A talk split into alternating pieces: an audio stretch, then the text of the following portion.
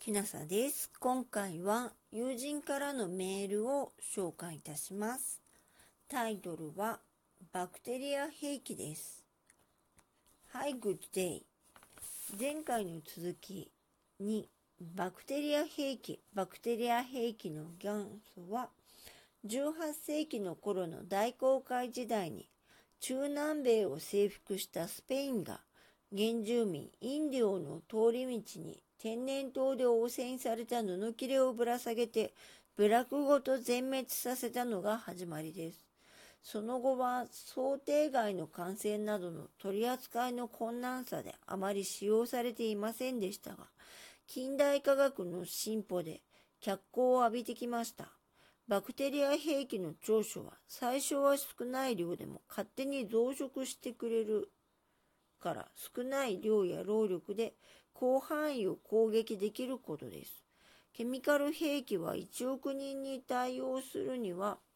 何千トンもの量が必要で散布も非常に広範囲で困難ですが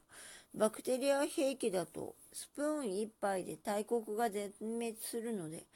地下鉄内で小瓶1本の散布で十分です。バクテリア兵器の短所はコントロールが極めて難しく、下手をすると味方の兵員や自国民まで犠牲になります。操作上のちょっとしたミスでも、究極には人類滅亡につながるのです。余談コーナー、エイズは某国のバクテリア兵器かと疑われていた時代がありました。バクテリア兵器に必要な要件のタイムラグがあると、当座は完全な治療法がないという条件は満たしていましたが、肝心な感染力が極めて弱く、兵器には使えないと判明しました。エイズというのは HIV というウイルスが犯人で、感染すると血液内のリンパ球の中に侵入して増殖を始めます。満杯になると宿主のリンパ球を破壊して飛び散り、他のリンパ球に侵入して同じことをどんどん繰り返します。そしてリンパ球が劇的に減少して免疫不全になり、あらゆるバクテリアに抵抗力がなくなります。エイズという病気自体は死亡しませんが、無菌室にでもいれば長生き可能。免疫がなくなることであらゆるバクテリアに感染し、様々な症状で死亡します。こういうのを症候群と言います。エイズ感染ベスト3は1、輸血、2、血液製剤による血友病治療、麻薬注射器の回し打ち、今では感染経路が判明しているので、それを遮断することでエイズは激減しています。